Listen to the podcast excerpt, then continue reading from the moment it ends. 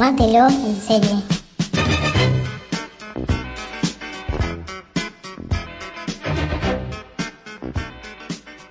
Volvimos. Después de un montón de mm, semanas o días, no recuerdo muy bien, Volvemos ahora con un nuevo capítulo de Tomátelo en serie. Aquí Alma, ¿cómo estás Lila? Bien, loquita vos. Bien, bien, todo bien. Hacía mucho que no que no hablábamos. Y bueno, eh, cuestiones eh, nuestras que nos, nos superaban en, en, tiempos, que siempre estábamos ahí, que una podía, la otra no, o series que una había visto y la otra no, pero bueno, ahora nos pusimos de acuerdo. Ahora nos pusimos de acuerdo y estamos de vuelta con una serie que yo te había prometido ver hacía mm, un buen tiempo y que creo que si la tuviera que definir en una palabra sería intensidad. Intensidad y también podría ser profunda, oscura, fuerte, turbia. Estamos hablando de Patrick Melrose, seguramente igual, o sea, lo están viendo en el título. Una miniserie británica de esas que nos gustan tanto. Este, una, es una coproducción de Showtime, de allá de Estados Unidos, con Kai Atlantic de Inglaterra. Y cuando empezaron a decir que este señor, tremendo señor, iba a estar en la serie, yo tipo ya me la anoté y estuvieron como dos, años me parece desde que la anunciaron hasta que se estrenó. Típico de serie inglesa, digamos. Sí, así es. Y más con la agenda que debe tener el chabón este para hacer, aunque eran, o sea, fueron cinco capítulos, es corta, pero de todas maneras, nada, chabón es una, ya es una mega estrella. Sí, que más allá de que, de que eran cinco capítulos nada más, eh, tiene una gran producción detrás en cuanto a fotografías impecable y además en la ambientación de, de, los diferentes años en los que van transcurriendo cada capítulo. Sí, mal, eso, el uso de, de los colores según cada fecha, porque es, o sea, la serie está basada en los libros, no, no sé si definirlo como una saga, pero es un capítulo, un libro son cinco libros en total, este, y empieza en los 80 hasta terminar en los 2000, ¿no? Eh, 2005 termina, claro, el último capítulo es 2005. Y nada, el color ahí tiene muchísimo que ver, este, el, color que cada tanto, y bueno, después de ciertas escenas y demás, el color es muy, eh, muy importante. Claro, porque si, si mal no recuerdo, digamos, cada presentación tiene un color diferente, digo, como un fondo llamativo y, y las letras que dicen Patrick Melrose de otro color bastante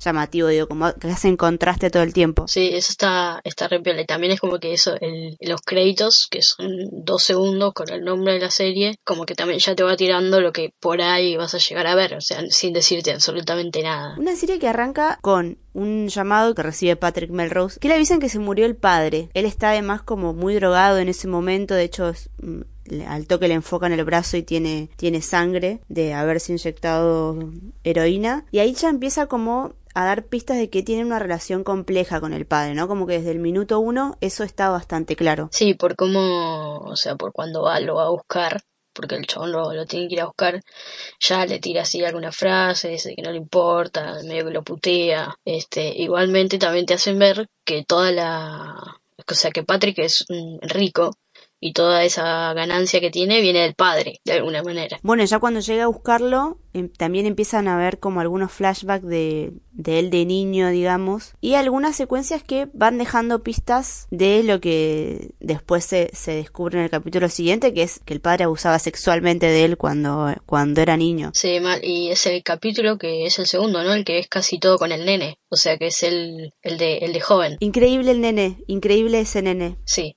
el pibito ese se merece, la verdad que es increíble lo que hace, es súper creíble. El chaboncito, la verdad que se pasa. O sea, vos tenés a alguien como Benedict pero también tenés al pibito este que no sé quién es haciendo escenas súper fuertes, eh, resarpado. Sí, y bueno, y Hugo Waving también haciendo siempre de malo, porque bueno, con esa cara no puede hacer otra cosa. También tiene una gran actuación. Pero totalmente detestable. Creo que es la primera escena en la que el chabón aparece, que es la que está con la, con la, con la mucama, no sé qué es, la sirvienta, que le hace sostener esa, el chabón desde el balcón y le dice que se quede ahí parada Ahí ya, ya tenías ganas de escupirle la cara. Simplemente la estaba mirando por momentos, nada más. Y ya podía crear como esa tensión con solo mirar a alguien. Y eso que el chabón eh, no aparece mucho, pero cuando aparece te hace detestarlo después obviamente después te enterás que abusaba del pibito y bueno ya es otra ya está pero antes sin saber eso o apenas por ahí sospechándolo, también te da un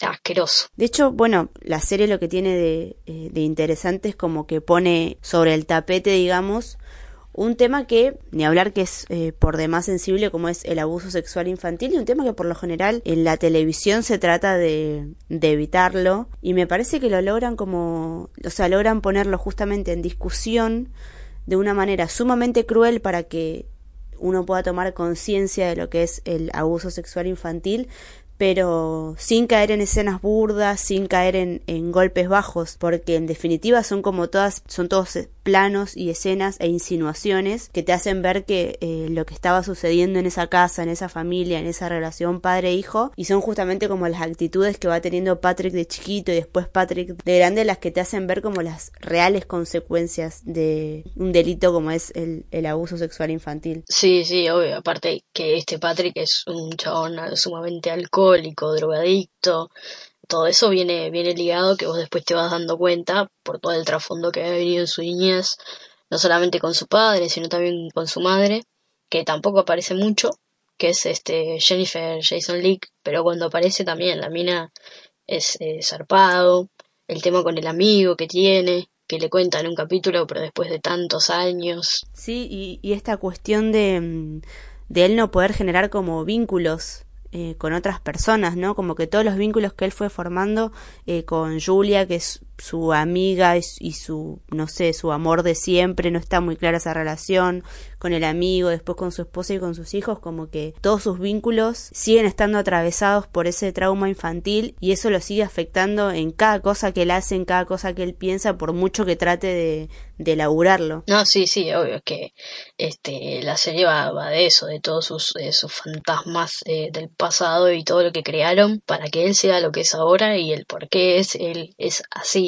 y porque él no puede tener ninguna relación, creo que lo dice, que, que, no puede encariñarse con nadie. Bueno, justamente eso de que, de que no podía tener relaciones largas, él lo charla con el amigo cuando decide confesarle que había sufrido abuso sexual infantil, que además ahí se queda como súper claro todo el miedo que él sentía y todo el miedo que, que representaba su papá en su vida, porque, digo, el padre lo amenazó una vez cuando era niño y no hizo falta más para que él estuviera 20 años sin contarle nunca a nadie lo que le había pasado. Eso es como otra de las grandes secuelas me parece, ¿no? El, el miedo a hablar, la vergüenza a hablar, que digo, son como eh, cuestiones que siempre se están tratando de, de, poner en cuestión, de poner en discusión cuando hablamos de abuso sexual infantil, como cómo hacer para que los niños hablen y se sientan en un ambiente de confianza para hacerlo. Y claro, si no puede, eh, si no puedes confiar en tu padre, ¿en quién vas a confiar? Y más siendo un, niño tan chiquitito,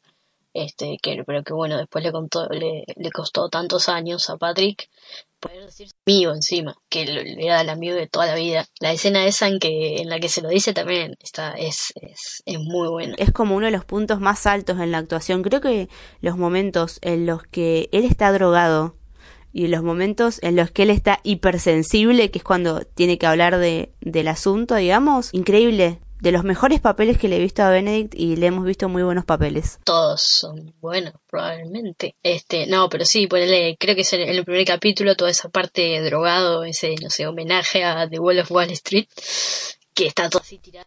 Aún, este, hablando en off, otra cosa que tiene la serie es la voz en off, que también la usa, este, la usa muy bien. Y después también cuando él está eh, en el sillón ahí tirado, llorando en el auto, llorando, todas esas escenas que son tipo también te los tiran en primer plano eh, son muy, muy, muy zarpadas. ¿Qué pensás que sucedió en el final, no? Porque el último capítulo es el funeral de la madre, en la que él además como que puede expresar genuinamente todo el odio que le tiene a la madre, porque, digo, la madre mm, de alguna manera fue cómplice de todo lo que estaba sucediendo Creo que eso queda como más que claro en, todos los capítulos. Era eh, prácticamente imposible ignorar que ahí estaba, había una secuencia de, violencia familiar tremenda, durísima, y la madre optó por no hacer nada o no pudo. Eso, digamos, no, no está tampoco como muy claro, me parece a mí en la serie. Digo, no queda ni como víctima ni como victimaria la madre.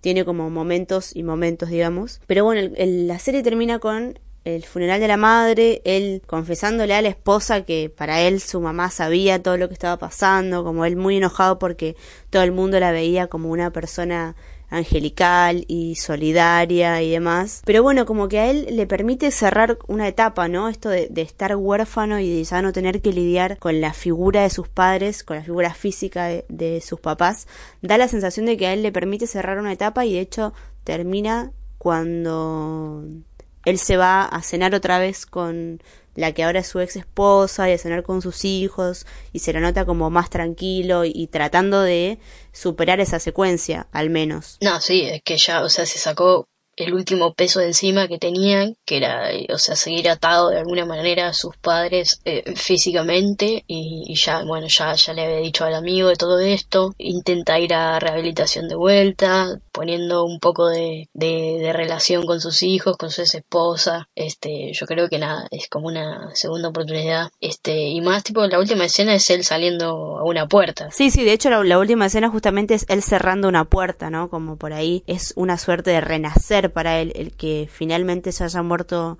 su mamá, que incluso hasta los últimos días eh, lo hizo parir, básicamente. Y encima con Blur, de fondo con esa canción que también te da mucho que hablar, o sea, mucho a entender. No sé, es como está todo ligado. Sí, sí, sí. Eso, cierra con una canción hermosa de Blur, con Tender. Una musiquita británica, me parece muy bien, un, un gran detalle aparte. No sé si hay mucho más para agregar. A mí, lo personal, me gustó mucho, muchísimo me gustó.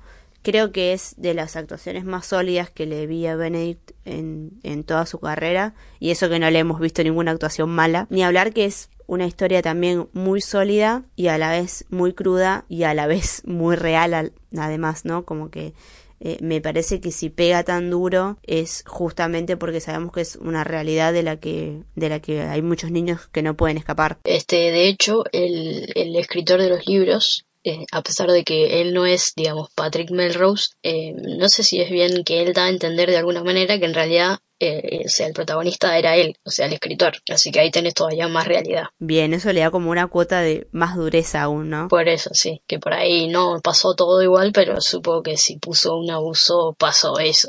Sí, porque aparte, digamos, el abuso es como una piedra angular de la historia, digo eh, queda ahí claro que desde el momento en el que él sufre por primera vez eh, el abuso sexual de su papá, su vida cambia para siempre, pero literal cambia para siempre, como eh, de hecho me parece que un poco esa es la, la intención de la historia, ¿no? Como de los flashbacks particularmente, ir, ir demostrando cómo a partir de ese momento eh, él fue sufriendo un montón de consecuencias que derivaron en esto, en su drogadicción, en su alcoholismo, en sus problemas para tener eh, relaciones estables, para formar una familia e incluso hasta para poder dormir sin tener que tomar pastillas. Es eh, la vida misma de, los abusos. Nunca puede terminar bien. Pero bueno, me parece que, que está buena en, en ese sentido de, de, de que pone en discusión un tema que eh, mal que nos pese sigue siendo muy tabú cuando ya debería dejar de serlo justamente para poder prevenirlo y para poder trabajar sobre eso. Y esto que, que te decía anteriormente, lo hace como de una manera súper cruel, pero a la vez sutil, digamos. Sí, sí, no, obvio, porque no te muestra eh, escenas explícitas de eso. Las escenas en las que el padre se saca los zapatos, que tipo ya sabes lo que va a suceder, son muy tremendas. Tipo, te quitan el aliento, te quitan el aliento porque sabes que el chabón se está sacando los zapatos, ¿entendés? Le enfocan los pies nada más. Es tremendo eso. De, del apartado técnico, y eso también tiene esos planos así muy bien. Eh, bueno, ya dijimos el tema de los colores, las luces que usan, eh, la bueno, la música también. Ah, también te tiro acá un, un datito. Uno de los eh, directores, que no sé si dirigió todos los capítulos, es el mismo que ha dirigido eh, Deutschland 83. Deutschland que vuelve ahora, aparte. Que es, este, para los que no lo han visto, una gran serie alemana. Creo que tiene seis u ocho capítulos. Y ahora vuelve, creo que ahora en octubre, noviembre vuelve. Tienen tiempo de verla. Si les gustó de Americans, tienen que ver esa serie. Sí, está muy muy buena. Y ahora vuelve y se va a llamar Deutschland 86, porque obviamente van a estar en el 86. Pero bueno, eh, quería decir eso. Nos fuimos de tema, pero bueno, es, es una gran serie. no, es, es, el mismo director, bueno. Voy a decir esto antes de, cerrar. Si eh, el insulso cara de nada de Darren Criss le gana a Benedict el Emmy, o probablemente estén nominados ambos a los Globos de Oro el año que viene, no, no podemos ver más premios Lila. O sea, no, no puede suceder. ¿Vos qué has dicho? Vos has dicho Benedict, ¿no? Sí, yo voté por Benedict y voté sin haberla visto, en realidad porque lo odio a Darren Criss y porque lo amo a Benedict. Y ahora que la vi, no, no hay no, no puede no ganarlo, no puede no puede. Y bueno, yo voté a Darren Criss porque me parece que lo va a ganar. Viste que ellos de vuelta diciendo esto que a los yankees les encantan todos esos asesinos. Y contra un británico. Pero no le puede, no le puede ganar, no le puede ganar después de las escenas de él pasado de cocaína y heroína. Bueno, ojalá, ojalá que gane obvio, pero bueno, qué sé yo, ahí veremos, falta poco. Dios, la democracia en los premios no sirve. No, ¿qué, ¿qué son los premios? Hay que hacer nuestros propios premios. Y, la serie también es ya eh, se mete dentro de las mejores eh, británicas. Yo que hago, voy haciendo una lista de lo que más me gusta. Este, Patrick está anotada ahí. Ya voy creo que nueve y se supone que tengo que elegir diez, así que va a estar complicado. Sí, sí, para mí se mete lejos en las mejores del año. Yo todavía no arranqué a ver cuáles son mis mejores del año, pero sin dudas. Bueno, de Americans, Patrick, ya tenés dos. Sí, ya tengo dos. Seguramente va a ser DC Sass, o sea, eso es obvio. Sharp Object cuando la termines. Ah, Westworld. Westworld la tengo anotada también, sí, sí. Y bueno, y Sharp Objects que la, la arranqué ahora y vamos a ver qué surge de todo esto. Que haremos podcast probablemente sea el próximo, ¿no? Por ahí. Y yo creo que, que es una gran candidata a hacerlo, sí, sin dudas. Tal vez ya después de los semis. Va a salir, va a salir. Tarde o temprano va a salir porque aparte eh, es la serie del momento, no podemos no hablar al respecto. Sí, ya terminó igual, ya no es más el momento. Nah, mentira. Eh, pero terminó hace dos días, boluda. ¿Qué serie se nos viene ahora? ¿Qué gran serie se nos viene? O qué gran, qué serie muy esperada. Digo, yo estoy esperando DC Sass, pero no, sé que no todo el mundo la está esperando. Uy, me hiciste ahí pensar. No, bueno, sí, DC Sass. Y ahora se viene septiembre, que vienen todas. Vikings será en noviembre, ¿no? Me parece. Ah, ni estoy esperando Vikings. O sea, ya no espero nada bueno. No espero nada bueno de Vikings hace dos años más o menos. Así que la sigo viendo, obvio, pero no, no espero nada bueno de ahí. Cosas, a ver, no se me ocurre. Ah, eh, eh la semana que viene eh, vuelve The Deuce. ¡Ey, gran serie! ¿Debería, ¿Deberíamos hacer uno de la primera para recordarlo rápidamente? No me acuerdo el choto. No, yo tampoco, la tendría que ver de nuevo. No, mejor hacemos una la segunda directamente. Eh, Bojack Horseman. Ah, y también estoy acá con el teléfono fijándome que sale, no es que me estoy acordando, ¿eh? ¿Sabes qué? Antes de, de arrancar el podcast, antes de empezar a, grabar esto, eh, nada, estaba chosmeando cosas en Instagram y vi que alguien subió algo de Bojack y dije, mm, tal vez algún día debería verla. Sí, sí, sí, sí, sí, por favor. Bueno, para ahí tengo otros pares más, como por ejemplo The Good Place, que vos no la ves, pero tendrías. Sí. Ah, te prometí un día que la iba a ver, así que la voy a ver algún día. Otra que es eh, muy, muy, muy esperada, que es de Romanoff, que es el creador de Mad Men. Sí, esa sí la quiero ver, tremendo cast. Tiene, un, tiene un, cast increíble. Bueno, eso sale en octubre, si te gusta. Y después también una que la han hypeado muchísimo, de Netflix, que es eh, la de eh, Jonah Hill y Emma Stone. Ah, sí, sí, ya sé cuál es, no me acuerdo el nombre. Que está basada en la original noruega, que pueden ir a ver la noruega antes.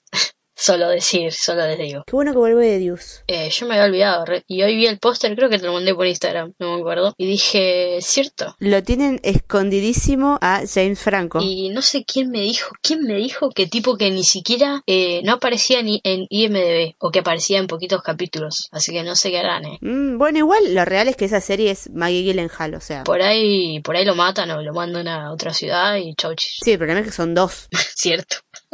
Sería medio extraño que mataran a los dos, ¿no? Sí, eso es verdad, eso es verdad. Por ahí se me ocurre que, que pueden llegar a centrar la historia mucho más eh, en ella y en esto de los comienzos del porno, eh, y la prostitución en Nueva York y demás, y por ahí no tanto en lo que está pasando en los bares. Es que sí, seguramente ahora, ahora y más con todo esto de lo de Jane Franco, supongo que no le han dado mucha bola y ella eh, seguido siendo ella, en la primera temporada también, o sea, estaba más dividido, pero las escenas de ella eran las mejores. Sí, sí, ni hablar.